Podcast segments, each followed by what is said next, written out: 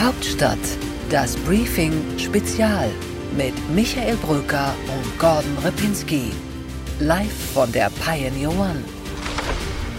Herzlich willkommen zu einem Hauptstadt-Podcast Spezial. Mit dem Mann, der wie kein zweiter in den vergangenen 15 Monaten das Gesicht dieser Pandemie geworden ist.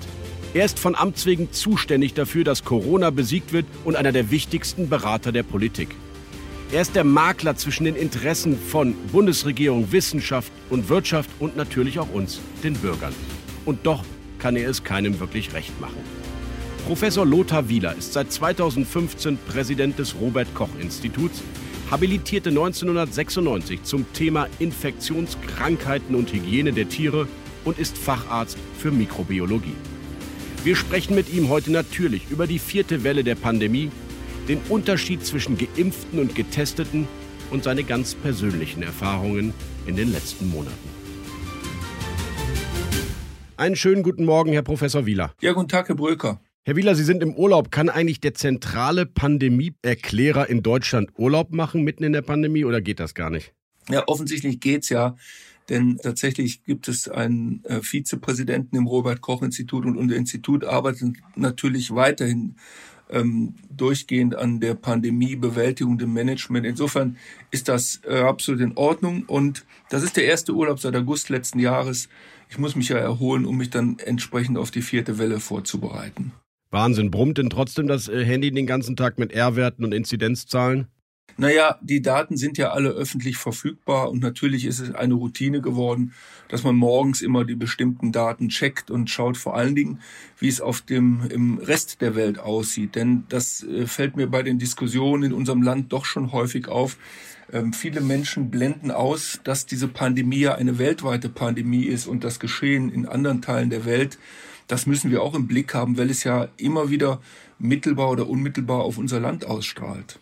Spannende Aussage von Ihnen, Herr Wieler. Deswegen direkt da anschließend die Frage, wo stehen wir denn, wenn wir global auf die Pandemie schauen, Ihrer Meinung nach? Ähm, noch nicht überm Berg oder noch oder schon in der zweiten Halbzeit? Das ist schwer zu sagen, weil das je nach Kontinent unterschiedlich ist.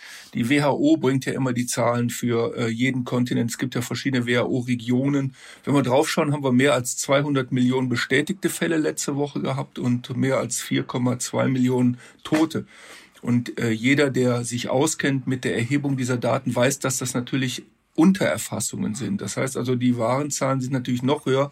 Na, die Pandemie läuft in vielen Teilen der Welt immer noch fulminant. Tatsächlich sind in den letzten Wochen in fast allen WHO-Regionen, also in allen Erdteilen, hat eigentlich die Dynamik nochmal zugenommen. Das kennen wir ja. Es geht ja immer in Wellen und darum äh, müssen wir immer darauf achten, dass wir die Wellen möglichst flach halten und äh, wir, wir dürfen einfach nicht nachlassen. Wir werden in einem Land wie Deutschland, dadurch, dass wir wirklich das große Privileg haben, mehr Impfstoffe zu haben, als wir tatsächlich benötigen, werden wir diese Wellen natürlich erfolgreich brechen können. Aber in anderen Ländern wird das noch lange dauern. Die WHO geht davon aus, dass vielleicht Ende nächsten Jahres der größte Teil der weltweiten Bevölkerung genügend Impfschutz hätte. Ende nächsten Jahres. Ja, Ende nächsten mhm. Jahres. Ne? Das heißt also, wir müssen wirklich die verschiedenen Erdteile anschauen und äh, das beobachten, was da geschieht. Aber es, es werden noch sehr viele Menschen infiziert werden und versterben, bis überall die Impfquoten hoch genug sind. Und das dauert nun mal lange, bis die Leute durchgeimpft sind. Selbst in unserem Land, wo, wir, wo wir ja wirklich mit, mit Macht äh, impfen können, jetzt mit allem eigentlich, was wir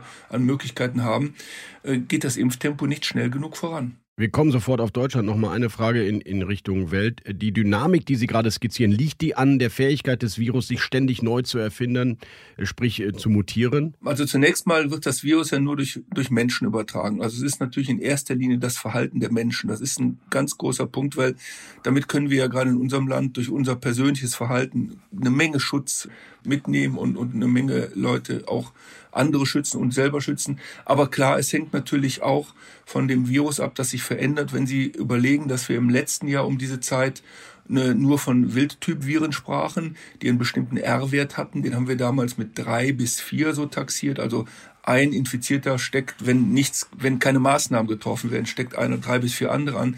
Diese neue Delta-Variante, die momentan wirklich überall das Heft in die Hand nimmt, hat einen R-Wert von sechs bis sieben. Also das ist natürlich eine deutlich höhere Dynamik. Es hängt von beidem ab und darum immer nur mein Appell, die Menschen, äh, die sich schützen können, weil sie entsprechend äh, gebildet sind, entsprechend Kenntnisse haben, entsprechend auch Wohnverhältnisse haben, Arbeitsverhältnisse haben, die mögen sich bitte schützen, so gut es geht. Es gibt auch Menschen in unserem Land, die sich eben aufgrund ihrer prekären Lebensverhältnisse oder auch äh, der mangelnden äh, Verständnisses der Krankheit oder sogar äh, Leugner ähm, dieser Krankheit, die, die, äh, die müssen wir dann eben mitschützen. Das ist ganz, ganz wichtig. Dann können wir diese Pandemie und auch diesen Herbst und Winter eigentlich ganz gut überstehen. Sie sagen, die vierte Welle ist schon da. Es geht jetzt nur noch darum, sie wieder einzuhegen, abzuflachen. Zeitgleich steigt die Inzidenz, aber leider die Impfbereitschaft nicht. Ist die Herdenimmunität, ganz ehrlich, Illusion? Na, dieser Begriff Herdenimmunität, der wird auch in der Fachwelt nicht immer ganz einheitlich benutzt. Das, das haben wir auch nochmal versucht klarzumachen. Wir haben ja vor einigen Wochen dieses Herbst-Winter-Papier publiziert, das die Strategien nach unserer wissenschaftlichen Ansicht auch für unser Land darstellen sollte. Also Herdenimmunität, wenn man sie versteht als die Möglichkeit, dieses Virus zu eliminieren, also wirklich, dass das Virus verschwindet, diese Herdenimmunität ist eine Illusion. Das haben wir aber auch vom Robert Koch Institut immer gesagt, weil es ja ein Zoonoseerreger ist, also ein Erreger, der ja aus der Tierwelt kommt. Den kann man eigentlich mit den heutigen technischen Möglichkeiten gar nicht eliminieren. Das heißt, der wird nicht nie mehr verschwinden nach unserer Ansicht. Aber wenn man Herdenimmunität nimmt in dem Sinne, das ist ein Begriff, den ich auch lieber nehme, Gemeinschaftsschutz, dass mhm. also genügend Menschen in unserem Land geimpft sind oder eine Immunität durch äh, eine Infektion erhalten haben, dass das Virus ein endemisches ist, also nicht mehr so schwere Krankheitsverläufe macht. Das ist ein sehr realistisches Ziel. Was ist denn das Ziel konkret? 80, 85 Prozent der erwachsenen Bevölkerung Gemeinschaftsschutz? Also wir haben ja Modellierungen durchgeführt. Das haben wir auch publiziert im epidemiologischen Bulletin. Und da sagen wir, äh, die die 18 bis 59-Jährigen, das ist die wichtigste Gruppe. Das sind die mhm. Agilen, das ist auch die arbeitende Bevölkerung, also die, die Leute, die unser Land jetzt am Arbeiten halten und die halt eine hohe Mobilität haben, auch Reisen und so. Bei denen braucht man 85 Prozent Immunschutz, mhm. Impfschutz und bei den über 60-Jährigen 90 Prozent. Und wir haben das einmal modelliert, das heißt also berechnet, das sind natürlich bestimmte Annahmen, die sind mehr oder weniger gut oder schlecht, je nachdem, wie man das sieht. Also wir halten sie für recht realistisch, aber wir haben das auch deshalb modelliert und ausgegeben, weil wir anhand von Befragungen, die wir durchführen, wissen, dass tatsächlich ein hoher Teil der äh, Bevölkerung auch bereit ist, diese Impfung durchzuführen. Ähm, darum müssen wir einfach noch mehr tun, um denen auch dieses Glück der Impfung zukommen zu lassen. 55 Prozent sind jetzt vollständig geimpft. Was ist Ihr Ziel für den Herbst, wenn alles wieder losgeht, die Schulen äh, wieder in Deutschland weit beginnen? Naja, also ich kann nur sagen, je mehr, desto besser. Und das haben ganz viele begriffen. Sie, wenn Sie mal zurückschauen in Diskussionen in den letzten Jahren, dann hatte äh, solche Leute wie die Wissenschaftlerinnen des Robert Koch Instituts haben immer sowas wie aufsuchende Impfangebote gefordert. Mobile Teams. Ja, man muss man muss zu den Leuten hin, man muss den Impfstoff Aha. zu den Menschen bringen. Man muss den Impfstoff in bestimmte Gruppierungen geben, die wir als vulnerable Gruppen bezeichnen, prekäre Wohnverhältnisse. Aus welchen Gründen auch immer es Menschen gibt, die nicht zum Arzt gehen oder sich nicht impfen lassen können oder wollen, es nicht verstehen oder die die Gefährlichkeit des Virus unterschätzen. Das war früher immer eine schwere schwere Geburt, weil natürlich das klassische Modell ist, du meldest dich bei einem Arzt, gehst zum Hausarzt, lässt dich impfen. Aber wenn wir ehrlich sind, ist es natürlich nicht so, dass jeder, der in Deutschland lebt, einen Hausarzt hat und das Modell als gegeben sind. Darum müssen wir mehr aufsuchen. Und die Bereitschaft jetzt und das Verständnis dafür, mehr aufzusuchen, das ist ja unheimlich gewachsen. Überlegen Sie mal, ich weiß nicht, ob Sie das mitbekommen haben, letzten Freitag hat eine Gruppe von Unternehmern eine Impfkampagne gestartet, äh, wo sie in ihren eigenen Geschäften zum Beispiel auch Impfungen anbieten wollen. Das ist großartig. Und mit all diesen Bemühungen, wenn wir da nicht nachlassen, dann können wir wirklich diese Impfquoten erreichen. Ja, das habe ich mitbekommen. Es gibt viele, also ich sag mal, private Angebote. Was kann die Politik tun, um die Impfquote jetzt zu erhöhen? Konkrete Vorschläge. Es gibt ja auch europäische Länder, die deutlich stärker impfen oder eine höhere Impfbereitschaft in der Bevölkerung haben. Was können wir vielleicht auch von denen lernen? Nun ja, also zunächst sind bestimmte Kulturkreise unterschiedlich, das müssen wir einfach mhm. immer im Blick haben. Ähm, die, die Ansicht, die wir haben, ist, dass wir mit einer Impfpflicht momentan nicht mehr erreichen können, sondern dass es noch einen großen Anteil gibt von Menschen, die eine Unsicherheit haben, die eine gute, die aufgeklärt werden müssen, die man aktiv ansprechen muss. Ja, und das, da, da muss eben der Impfstoff zur Verfügung gestellt werden. Das tut ja in dem Fall die Bundesregierung. Normalerweise ist das ja Aufgabe der Länder, äh, sowas zur Verfügung zu stellen. Jetzt macht es ja der Bund seit ein paar Monaten. Und er muss einfach genügend Impfstoffe zur Verfügung stellen. Das hat er und das tut er. Und jetzt müssen eben die, die Lokalen, die Gemeinden, die Kommunen, die müssen jetzt zusammen mit Ärzten dafür Sorge tragen, dass die Impfungen an die Leute kommen. Und da gibt es ganz viele Modelle. Der eine macht es im Fußballclub, bietet das mal an äh, bei einem Stadionbesuch, der was auch immer. Also da sind eigentlich den den Ideen gar keine Grenzen gesetzt. Und das kann man sich in anderen Ländern anschauen. Der eine macht es im Einkaufszentrum, der nächste geht auf den Marktplatz, zusammen mit Hausärzten, die rausgehen. Das ist wirklich, das sind sehr viele Eigeninitiativen. Da gibt es auch inzwischen Beratungspakete, auch von der Bundeszentrale für gesundheitliche Aufklärung. Woran muss man nicht denken? Was sind so rechtliche äh, Dinge, über die man nachdenken muss? Da gibt's, die Rezepte sind alle da. Die Leute müssen aktiv ihre Verantwortung nehmen und jetzt reingehen in die Gemeinden, um Leute zum Impfen zu bewegen. Herr Wieler, Fußball Fußball ist das Stichwort. Ihr Verein, der auch mein Verein ist, der 1. FC Köln, geht den Weg, indem er sagt, als erster Bundesliga-Verein, es kommen bei uns nur Geimpfte und Genesene rein. Selbst Test reicht nicht mehr. Ist das der richtige Weg? Also ich muss sagen, ich habe mich über diesen Weg gefreut, weil er ein, klarer Weg ist und vor allen Dingen, weil er zeigt, dass eben der Fußballclub offensichtlich auch eine hohe Verantwortung hat. Also äh, wir, wir erleben ja viel mit unserem ersten FC Köln in den letzten Monaten und Jahren. Allerdings. Aber ähm, dieser Weg ist eine, eine klare Ansage hin zum Schutz der Gemeinschaft. Denn natürlich haben die Geimpften die, von denen geht das geringste Risiko aus für andere Menschen. Und damit ist dann auch im Stadion in dem Moment natürlich das Ansteckungsrisiko am geringsten. Insofern ist das ein, ein, ein Weg, den, den ich gutheiße.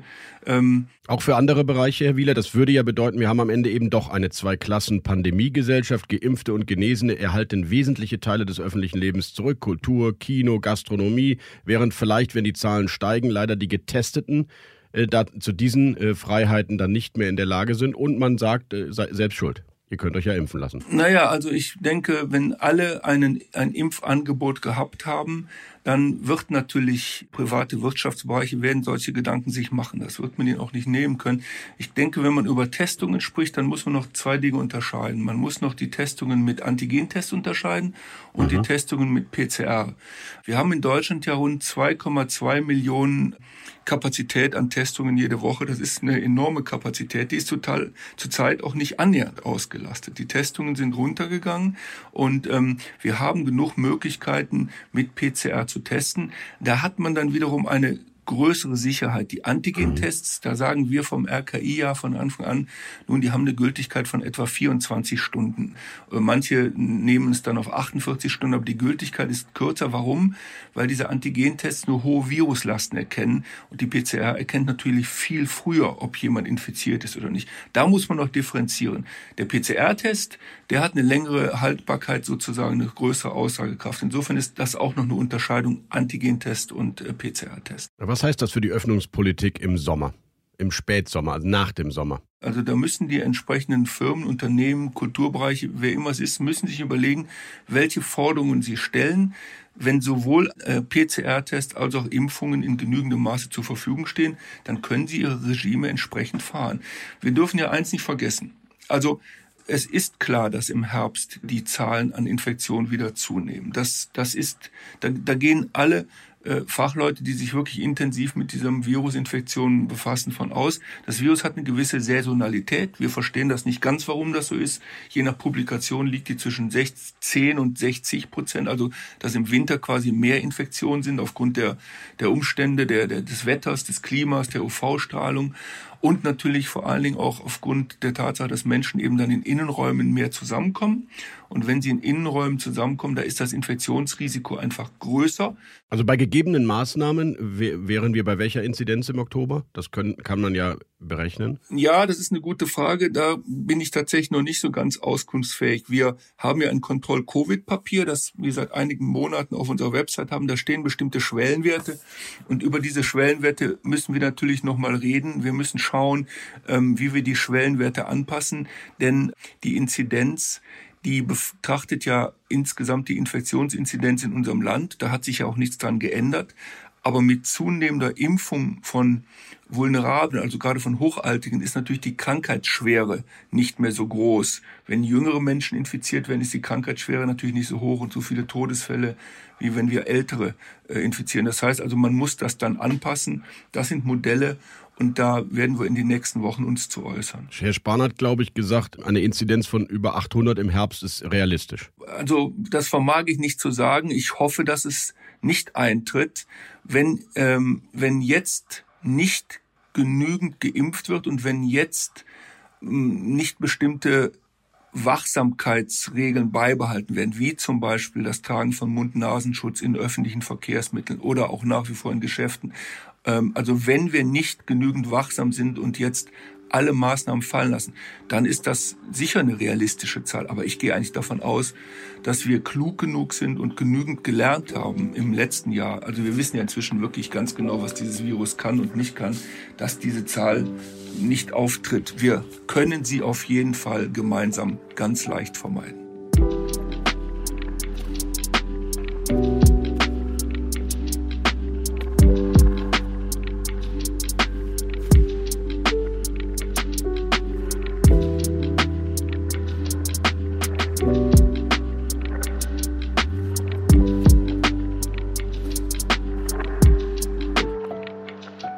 Herr Wieler, wenn wir so viel wissen über das Virus und äh, seit anderthalb Jahren auch wir auch schon einen Herbst ja schon erlebt haben, warum diskutieren wir dann erneut und immer noch darüber, ob die Inzidenz die alleinige Messzahl ist? Wenn wir doch 55 Prozent vollständig geimpft haben, müsste man doch wenigstens die vollständig Geimpften von der Gruppe abziehen, die man bei der Inzidenz zu Rate zieht, oder? Also zunächst mal, warum das so diskutiert wird, kann ich Ihnen nicht sagen. Ich verstehe es auch nicht, Herr Bröker. Äh, für mich ist das ziemlich klar, dass die Inzidenz nach wie vor eine große Aussagekraft hat. Die Inzidenz die ist doch einfach gerechnet, eine bestimmte Anzahl von Menschen von 100.000, die in unserem Land leben. Die ist ja auf die ganze Bevölkerung bezogen. Die, die preist ja nicht ein, ob da infiziert, äh, Geimpfte sind oder nicht Geimpfte. Die Inzidenz sagt einfach die Infektionsdynamik. Und das ist ein ganz wichtiges Maß, weil sie uns eben sagt, ob sich das Virus ausbreitet oder nicht. Der andere Punkt, der da eine Rolle spielt, ist natürlich, wie hoch ist die Krankheitslast. Ja, also es ist klar, wenn jetzt von den Hochaltigen über 90 Prozent geimpft sind, dann ist klar, dass einfach nicht mehr so viele Menschen zum Glück sterben und nicht mehr so viele schwer erkranken. Aber das heißt ja nicht, dass die Infektionsdynamik immer noch zu hoch ist und dann wiederum viele Menschen infiziert werden, die nach wie vor sehr empfindlich sind. Es sind ja nicht 100 Prozent geimpft von den Hochalten. Es sind ja immer noch äh, Menschen immunsupprimierte gefährdet. Das heißt also, wir dürfen die Inzidenzen einfach nie steigen lassen, weil der Druck dann auf die anderen Gruppen wächst, auch auf den Altenheimen. Ist ja auch klar, dass alte und mhm. hochaltige Menschen, die müssen nach wie vor geschützt werden, auch wenn sie doppelt geimpft sind. Es gibt Impfdurchbrüche in einem ganz geringen Maße, aber es gibt sie ja. Und ich als jemand, der das Ziel hat, wie ich hoffe mal die, oder ich gehe davon aus und bin auch sicher, die Mehrheit der Menschen, wir möchten ja möglichst wenig Krankheitsfälle haben. Wir möchten möglichst wenig Menschen auf den Krankenhausbetten liegen haben oder in Intensivstationen oder gar sterben. Äh, wir, möchten das ja nicht. Wir haben ja allein in der letzten Woche sind ja immer wieder mehr als 100 Menschen in den letzten Wochen in Deutschland immer noch verstorben, trotz niedrigster Inzidenzen. Das heißt, die Inzidenz ist deshalb eine große Kerngröße, weil wir den Infektionsdruck gering halten wollen, um möglichst wenig Menschen wirklich in die Krankheit zu bringen. Können Sie die Impfdurchbrüche konkretisieren? Gibt es eine Zahl, eine belastbare? Ja, also wir ähm, messen das ja. Wir haben, ich weiß nicht, ob Sie das mitbekommen haben, wir haben unser Format, unser Berichtsformat etwas umgestellt. Jetzt gibt es einen ausführlichen Bericht immer donnerstags und da gibt es auch eine Tabelle in diesem Donnerstagsbericht, der sagt, wie viel Impfdurchbrüche es gibt. Also das heißt, das sind äh, als Impfdurchbruch wird definiert, äh, wenn ein, eine Person geimpft war, und zwar vollständig geimpft war und trotzdem krank geworden ist.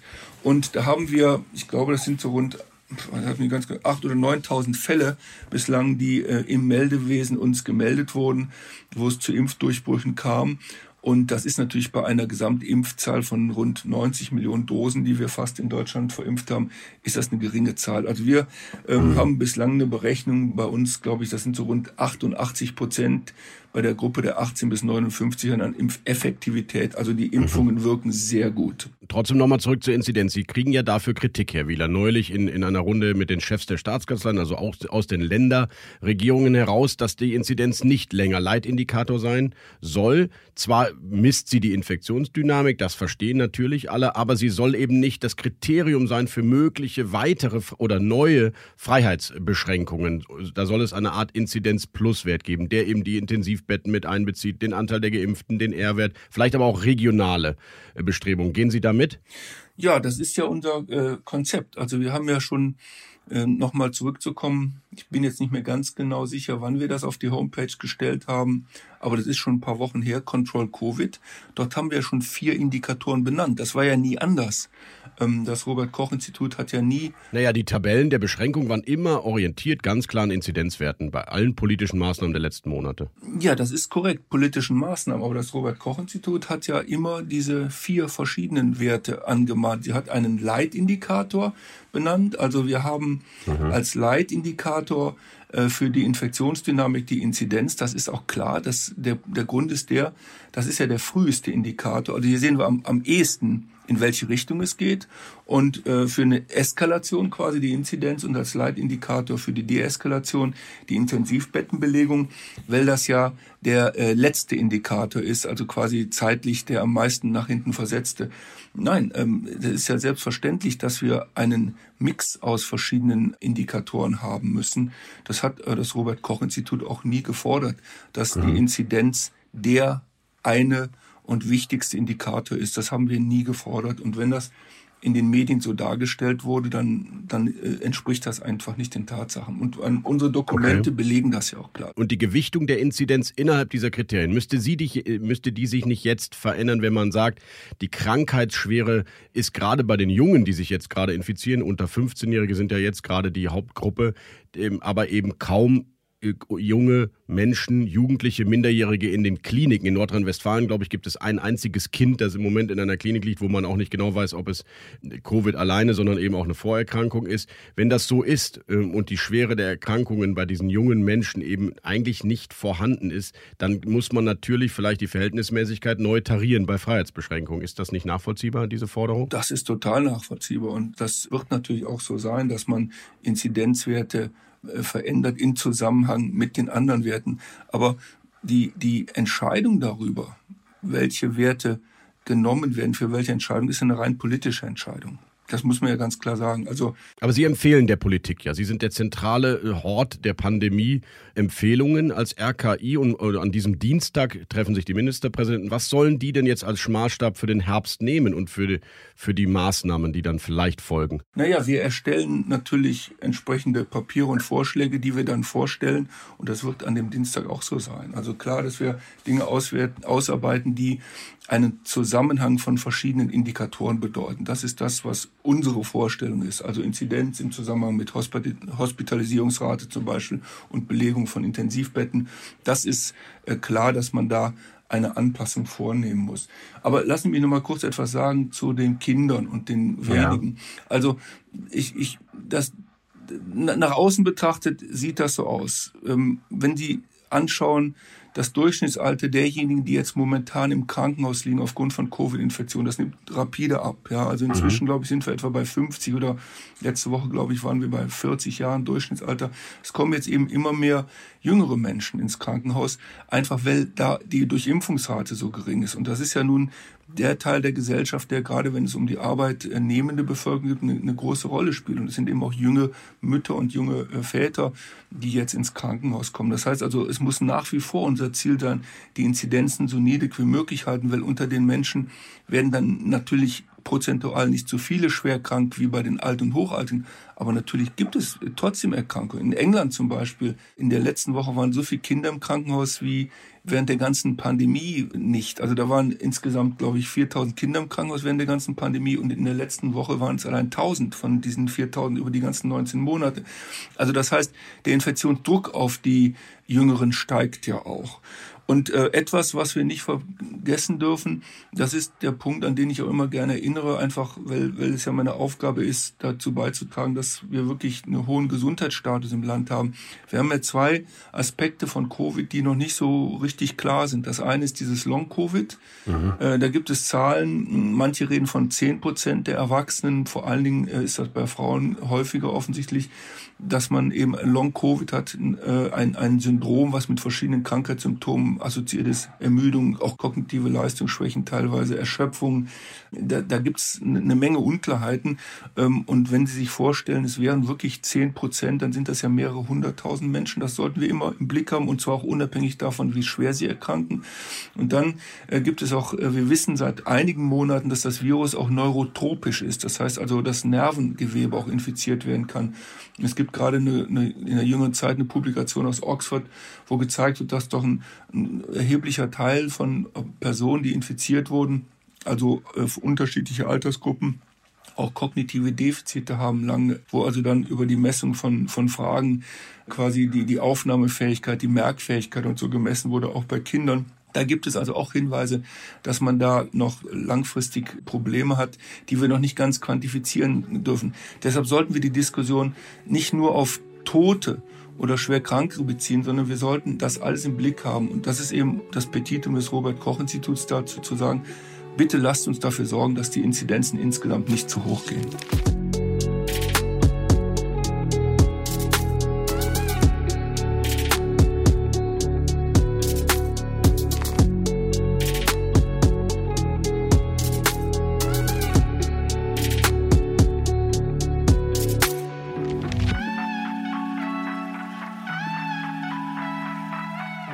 Verstehe die Position des RKI. Jeder Infizierte ist dann eben einer zu viel, weil er eben auch an Long-Covid ähm, leiden kann. Das habe ich verstanden, Herr äh, Wieler. Diese Position, die Sie haben seit anderthalb Jahren eigentlich, ist ja eine des ständigen Mahners. Immer wenn man Lothar Wieler im Fernsehen hört, wird's, ich würde nicht sagen apokalyptisch, aber schon etwas düsterer. Das mag nicht vielleicht auch an ihrer sonoren Stimme liegen, aber zumindest sind sie der Mahner.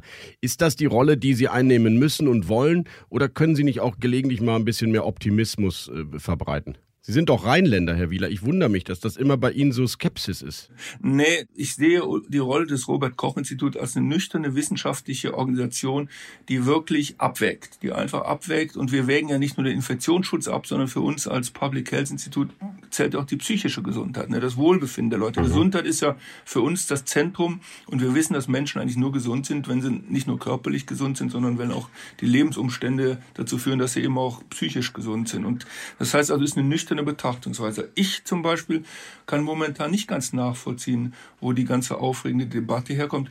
Wir haben äh, niedrige Inzidenzen, die steigen kontinuierlich. Das ist nun mal so. Da, da, da braucht man jetzt nicht drüber rumzureden. Seit, seit Anfang Juli steigt das, auch die Hospitalisierungsrate steigt äh, in den Intensivbetten. Da ist auch der Umkehrtrend auch vorbei. Aber wir können ja sehr optimistisch sein, weil wir tatsächlich diese Inzidenzen runterhalten können, wenn wir nach wie vor ein bisschen aufpassen und wenn wir genügend impfen. Also das heißt, ähm, dieser Aspekt, dass wir das selber regeln können, dass wir das wirklich in hohem Maße, die Mehrheit der Menschen in unserem Land kann das mit eigen, in die eigenen Hände nehmen, das Schicksal. Und in, insofern bin ich da immer pessimistisch, aber äh, Entschuldigung, optimistisch. Das war natürlich ein klassischer äh, Versprecher jetzt. Nein, insofern bin ich da optimistisch, aber wir müssen halt einen Realismus haben und wir dürfen, äh, wir als, als gerade als RKI-Wissenschaftler, wir müssen einen, einen, einen, wirklich einen ganz klaren, nüchternen Kurs haben. Wir beteiligen uns nicht an irgendwelchen, äh, auch teilweise fast schon zersetzenden Debatten wir wollen faktenbasiert bleiben. Und das ist das Wesentliche. Ich glaube nicht nur, dass das unsere äh, Aufgabe ist, sondern auch, dass das die nötige Wertschätzung bringt. Wir, wenn wir uns von den Fakten entfernen, dann verlieren wir Glaubwürdigkeit und dann tun wir auch niemandem Gefallen. Trotzdem wäre der Realismus eines Robert-Koch-Instituts wahrscheinlich, solange wir eben nicht diese Durchimpfungsraten haben. Ich sage jetzt mal, bis Ende des Jahres bleiben eine Maskenpflicht im öffentlichen Personennahverkehr und ähm, Abstandsregeln zum Beispiel in den Innenräumen unausweichlich. Ja, das ist unsere, das haben wir in dem Papier Herbst, Winter, haben wir das so ausformuliert. Und ich finde das auch eine Zumutbarkeit. Das Ziel ist ja, dass wir möglichst wenig Krankheitsfälle haben wollen und dass wir die Freiheiten, die wir uns ja erkämpft haben, dass wir die auch behalten. Ja, das, das, das ist ja der Wunsch des Robert-Koch-Instituts, genauso wie wahrscheinlich aller äh, gesellschaftlicher Akteure. Aber mit, mit falschen Versprechungen oder mit, mit äh, irgendwelchen, äh, ich weiß nicht, mit, mit was für Bildern man da arbeitet, dass das in eine andere Richtung drängen zu wollen oder zerreden zu wollen, das hilft uns nicht. Äh, wir, wir haben es in der Hand. Wir leben in einem extrem privilegierten Staat, wo wir jetzt inzwischen ja Impfdosen verschenken, wenn wir sie gar nicht mehr gebrauchen mhm. können. Wir, aber schauen Sie, das Robert-Koch-Institut ist ja auch angegriffen dafür, dass Sie diese hohen Impfquoten als Ziel herausgegeben haben. Das haben wir ja nicht getan, weil wir damit irgendwem einen Gefallen tun wollen, sondern weil wir anhand von Befragungsdaten, wissenschaftliche Erhebungsdaten wissen, dass es in der Bevölkerung eben so viele Menschen gibt, die sich impfen lassen wollen oder dazu zumindest bereit sind, wenn sie auch dazu äh, mit, mit ihnen ins Gespräch genommen wird. Und das ist, das ist doch äh, der pure Optimismus. Ja, mehr geht doch gar nicht, wenn wir wirklich diese, diese Welle alleine brechen können. Und zwar durch, mhm. durch Maßnahmen, wie wir sie jetzt haben, wenn wir eben nicht riesige Veranstaltungen zulassen, gerade in Innenräumen, sondern nur einfach ein bisschen Piano, ein bisschen wachsam über die nächsten Monate kommen. Ich denke, das ist äh, zumutbar und ich, ich von all den Befragungen, die ich kenne, und ich rede jetzt nicht von Anekdoten, das ist natürlich immer was anderes, bin ich mir sehr sicher, dass die Mehrheit der bundesdeutschen Bevölkerung das genauso sieht und, und sicher durch Herbst und Winter kommen will. In Großbritannien und in den Niederlanden war nicht ein bisschen Piano, sondern da war äh, ziemlich, äh, ziemlich laute Öffnungspolitik in den letzten Wochen und Monaten. Und trotzdem gehen jetzt die Zahlen wieder zurück. Was schließen Sie daraus? Naja, also das eine ist, das sind ja immer so Wellenbewegungen. Und ähm, je nachdem, ob Sie das Glas halb voll oder halb leer betrachten, pickt sich natürlich immer jeder das Land raus, was gerade seine Bedürfnisse am meisten befriedigt. Wir schauen uns das natürlich über die langen Zeiträume an. Gehen wir mal auf die beiden Länder ein. Das ist wirklich ganz interessant, dass Sie die ansprechen. Also in den Niederlanden war es ja so, dass dort die Bars und Kneipen wurde alles geöffnet aber mit der Verpflichtung, so einen Test zu zeigen oder ein Impfzertifikat vorzuzeigen. Eigentlich hätte da niemand reingedurft, der nicht die Voraussetzungen erfüllt. Fakt ist, das haben mir zumindest meine niederländischen Kollegen erzählt, dass diese dass die Maßnahmen nicht kontrolliert wurden. Das heißt also, es wurde eben letztlich dann ungezügelt geöffnet, obwohl eigentlich die Regeln andere waren. Das zweite war, sie haben ja ein riesiges Freierluftkonzert gemacht mit zweimal 10.000 Menschen. Mhm. Da sind ja mehr als 1.000 Niederländer allein infiziert worden, also quasi 10 Prozent äh, von, von den Besuchen an einem Tag. Das ist natürlich, auch da gab es ein Konzept, aber auch das wurde nicht entsprechend äh, umgesetzt. Das heißt also, das war letztlich keine gute Idee und die Compliance der Bevölkerung war nicht hoch genug und dann hat man die Maßnahmen ja auch wieder eingestellt. Also das heißt, dann wurden ja die Clubs und so wieder geschlossen und man sieht dann relativ schnell, dass die Fallzahlen runter. In England ist das Geschehen, glaube ich, ganz anders. Da gibt's ein, das ist natürlich jetzt nicht alles ganz evidenzbasiert, aber es ist vieles plausibel und vieles ist auch sehr überzeugend. Die EM hat natürlich dort definitiv äh, das Geschehen angeheizt. Also mhm. es gab da Zeiten, da waren viermal mehr Männer infiziert als Frauen. Und ich meine, Sie und ich als Fußballfan wissen, woran das liegt. Ein Fußballspiel kann man nicht alleine gucken, das geht halt nicht. Nein, und das liegt doch nicht immer nur am Stadionbesuch, sondern natürlich daran, wie man dann Public Viewing macht und in den Kneipen feiern, ist ja klar. So, das heißt also, da wurde das äh, Infektionsgeschehen dadurch doch stark äh, nach oben getrieben. Dann allerdings hat ja auch Boris Johnson, auch wenn er diesen Freedom Day am 19.07. erklärt hat, hat er trotzdem die Bewohner gebeten, nach wie vor noch Maske zu tragen und vorsichtig zu sein. Und es gibt einen bestimmten Umstand in England, der ist bei uns anders. Da sind die Schulen und die Universitäten seit 19.07. ja komplett geschlossen. Das heißt also, das ganze Infektionsgeschehen, das dadurch auch mit äh, hervorgerufen wird, dass sie eben viele junge Menschen treffen und dann, da geht es auch nicht hauptsächlich darum, dass die dann im Hörsaal sitzen, sondern natürlich auch drumherum dann noch sich treffen, Party machen und ein soziales Leben haben. Diese ganzen Infektionsquellen sind dadurch quasi jetzt auch weggefallen, die in der Intensität. Und dann ist es auch relativ stark gefallen, die Inzidenz. Aber man muss ja auch mal sagen, die Inzidenz steht ja immer noch bei rund 400. Also ich habe ja am Freitag zum letzten Mal geschaut. Ja. Aber da, da, da ist ja von einem ganz hohen Niveau auf 400. Wir sind heute, glaube ich, bei 24 oder sowas. Das ist richtig. Nur der Trend ist ein positiver, genau. Das ist immer wichtig und wir müssen halt immer über die ganzen Zeiträume schauen. Und in England gibt es einen großen Unterschied. Die Briten haben ja wirklich zu Beginn dieser Pandemie, da ist das Infektionsgeschehen ja doch relativ äh, ungebremst durch die Bevölkerung gelaufen. In Großbritannien sind inzwischen viele Menschen haben die Infektion überstanden und haben die Immunität. Also die ganze Situation dort ist eine andere als in unserem Land. Das kann man nicht eins zu eins vergleichen. Aber was man eben sagen kann, ist, dass immer wieder Maßnahmen ja angepasst werden und zwei Wochen nachdem sie eine Intervention machen, sieht man in der Regel eine Veränderung, entweder nach oben oder nach unten.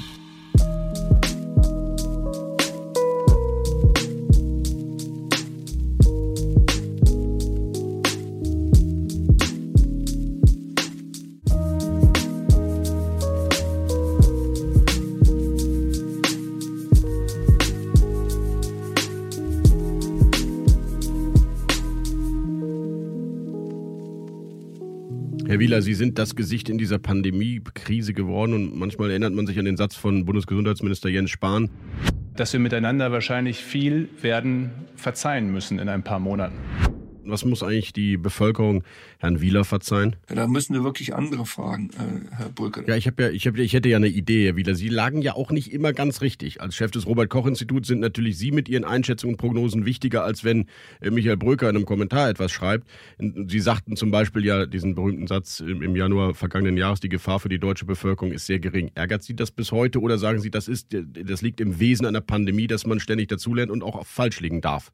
Nee, also da, da, da muss ich mal sagen, da, da, da wäre ich mir jetzt gegen, da, dass ich mich dafür entschuldigen muss. Nein, was damals, ich, ich, ich erkläre es nochmal gerne. Wir haben eine Risikobewertung. Und die Risikobewertung ist eine zweistufige. Das eine ist, ähm, wie hoch ist das Risiko, dass das Virus in unser Land kommt? Ja, da gibt es eine bestimmte Einschätzung. Es ist hoch oder es ist niedrig. Mhm. Und das zweite ist, ähm, wie hoch ist dann das Risiko für die Bevölkerung unseres Landes, dass sie krank wird? Und ähm, also was ich äh, mir dann vorwerfen muss, ist, dass ich das nicht gut genug erklärt habe. Es ist ja eine aktuelle Risikobewertung. Zu der damaligen Zeit war nach unserem Kenntnisstand das Virus nicht in unserem Land. Und wenn das Virus nicht in unserem Land ist, dann ist natürlich auch das Risiko für die Bevölkerung krank zu werden einfach niedrig. Das ist also ein Fakt, den äh, dafür äh, dafür äh, würde ich mich auch nicht entschuldigen wollen. Was dann vielleicht hätte besser gemacht werden können, wäre das zu kommunizieren, wie diese Risikoeinschätzung zustande kommt. Aber mhm. wenn kein Virus im Land ist, dann ist die Gefahr für die Bevölkerung einfach nicht da. Ja, viele der Corona-Skeptiker und natürlich auch viele Journalisten, wir lagen ja auch nicht immer alle ganz richtig, haben natürlich auch oft ihren, ihren Satz von der äh, schweren Grippewelle, die sie erwarten, immer wieder zitiert und für ihre Thesen natürlich auch missbraucht. Wenn es nach Deutschland kommt, wird es nicht wie ein Orkan innerhalb von zwei Wochen durch Deutschland gehen, sondern es wird verschiedene Regionen nacheinander treffen, sodass immer wieder Zeit gewonnen wird, um vor Ort Leute zu versorgen. Das heißt, wir müssen das ganz nüchtern betrachten, ähnlich wie eine Grippewelle. Und äh, wir haben es bislang geschafft, dieses Virus aus Deutschland rauszuhalten. Ich bin nach wie vor optimistisch, dass die starken Eindämmungsstrategien, die wir fahren, uns weiter Zeit geben werden.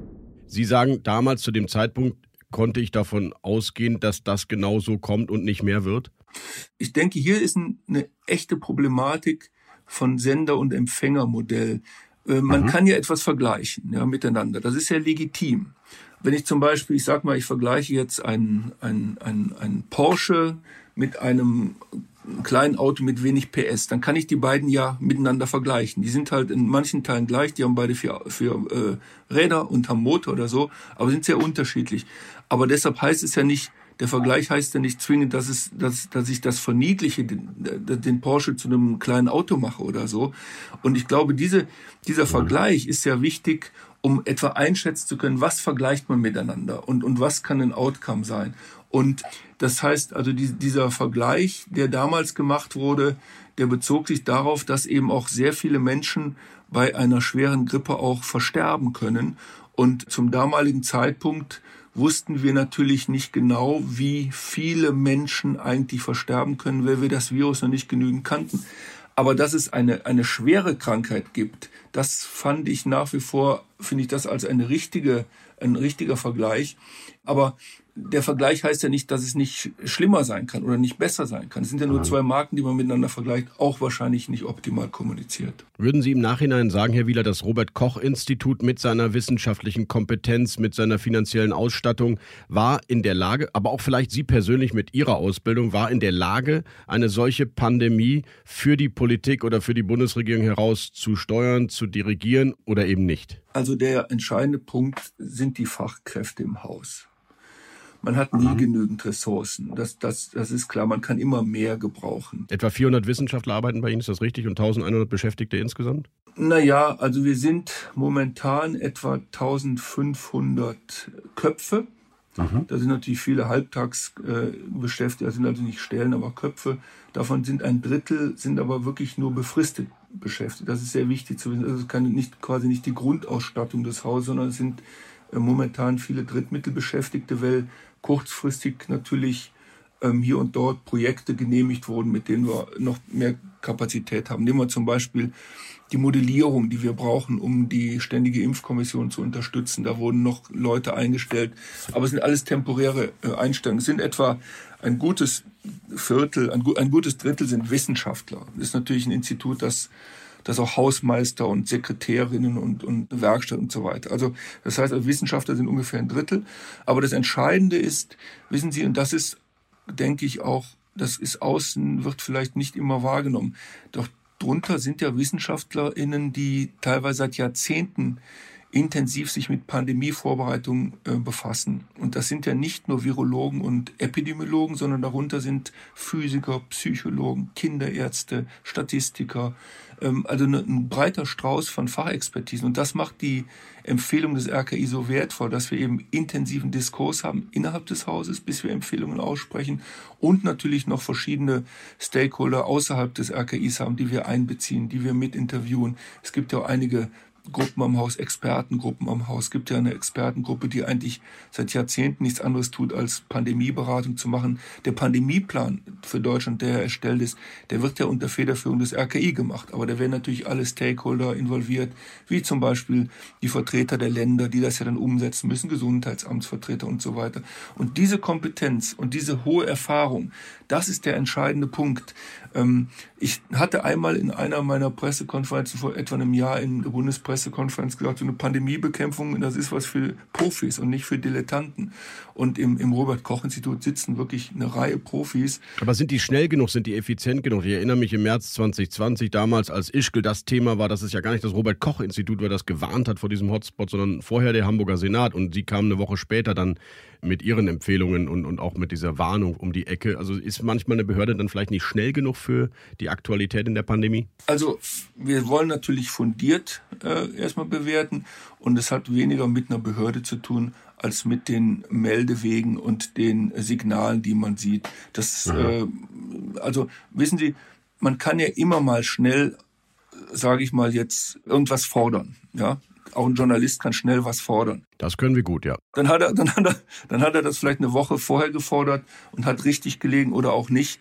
Ähm, aber eine, eine fundierte Forderung, die braucht in der Regel noch eine gewisse Analytik. Also ich, mhm. äh, äh, ich habe bisher nicht erkannt, dass wir ähm, in bestimmten Bereichen zu spät waren. Wir haben immer sehr früh, wir haben ja schon Anfang Januar eine Arbeitsgruppe eingerichtet, das Geschehen sehr intensiv betrachtet, mit chinesischen Kollegen interagiert und so. Wenn man das im Nachhinein betrachtet, wird man sehen, ich habe äh, eigentlich nicht das Gefühl, dass wir irgendwo zu langsam gewesen wären. Wir haben immer relativ früh gewarnt. Wir werden ja eigentlich gerade in den letzten Monaten häufiger dafür kritisiert, dass wir eben warnen. Mhm. Ähm, und ich persönlich bin der Ansicht, dass das richtig ist. Wir müssen die Leute aufmerksam halten, damit wir uns vor dieser Pandemie bestmöglich schützen können. Das ist richtig. Man, man sieht sie eher als das Warn- und Mahninstitut der Pandemie. Im Moment, das ist wohl so. Herr Wieler, Sie sind selber promovierter Veterinärmediziner.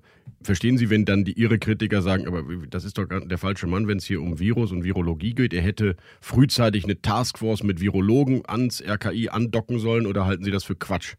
Ja, also ich, ich, ich nehme jetzt Ihr Wort Quatsch nicht in den Mund, aber äh, man sollte, wenn man das sagt, sollte man natürlich meinen Lebensweg betrachten. Ich war fast 30 Jahre an deutschen Universitäten, habe mich eigentlich mein ganzes wissenschaftliches Dasein mit Infektionskrankheiten befasst in hohem Maße, habe da eine sehr hohe Expertise. Und äh, natürlich ist es so, dass wir am Haus wirklich eine große Gruppe von Fachleuten haben, sowohl Virologen als auch Bakteriologen und, und Infektionsepidemiologen, die sich eben austauschen. Und ich möchte es nochmal sagen, wir haben ja verschiedene Arbeitsgruppen auch außerhalb des Hauses, die bei uns angeflanscht sind, denen wir Geschäftsstellen geben. Und wir haben natürlich sehr, sehr viel Interaktion mit allen möglichen Fachgesellschaften. Also das heißt, diese, dieses Wissen, und jetzt nennen wir mal kon konkret äh, Christian Drosten, wo wir das große Glück haben, dass wir in Deutschland ja so einen Corona-Virologen haben. Damit tauschen wir uns natürlich äh, regelmäßig aus. Das ist ja klar. Und ähm, wenn das nicht äh, in der Öffentlichkeit verstanden wird oder wenn gedacht wird, dass wir hinter Mauern irgendwas uns ausdenken, dann ist das eine wirklich falsche Wahrnehmung. Ist für Sie, Herr Wieler, restlos geklärt inzwischen, wie das Virus in die Welt kam? Nein, das, das ist ja, das sind immer noch offene Fragen. Da gibt es Plausibilitäten, aber das ist bislang nicht eindeutig geklärt. Darum möchte auch die WHO nochmal eine Gruppe nach China senden, um dort weiter untersuchen zu können.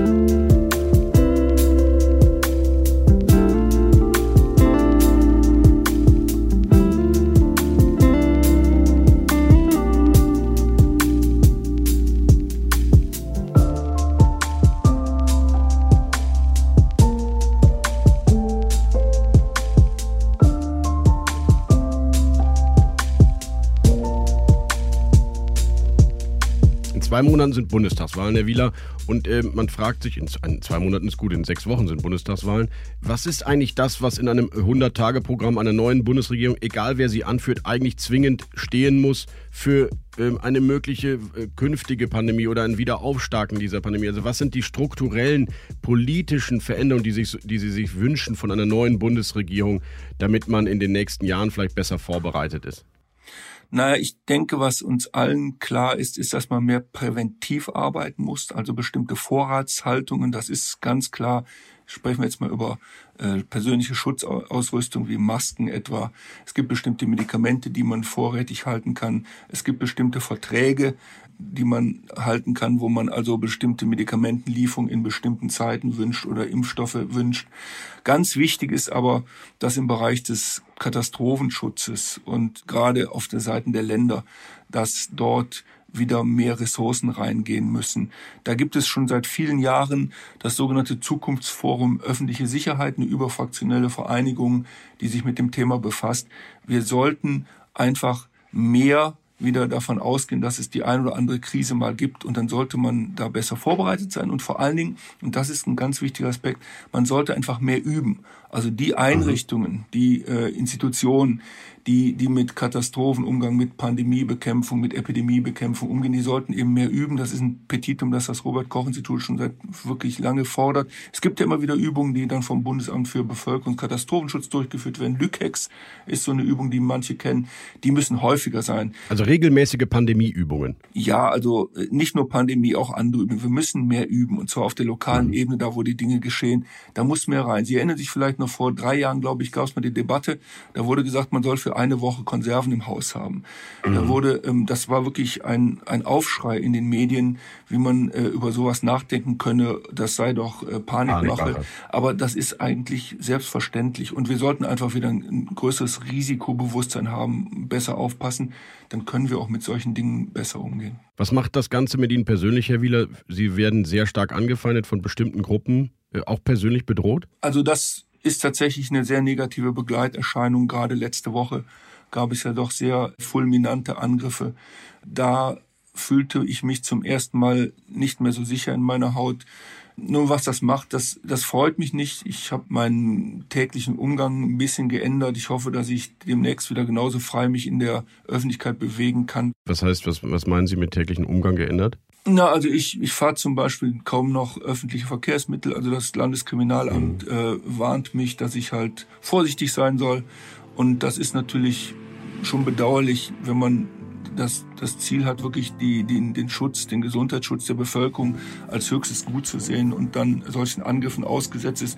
Das freut mich nicht, das, äh, das stehe ich durch. Und, und ich hoffe auch, dass sich das wieder beruhigt. Aber das bedrückt einen selbstverständlich. Ich, ich bleibe trotzdem ein glücklicher FC-Fan. Haben ja wieder mit ein bisschen Dusel auch am Wochenende gewonnen. Insofern fängt die Saison ganz gut an. Ähm, ich bleibe auf dem Boden. Ich habe einen bestimmten moralischen Kompass, den haben mir meine Eltern gegeben. Und da können mich auch diese Menschen nicht von abbringen.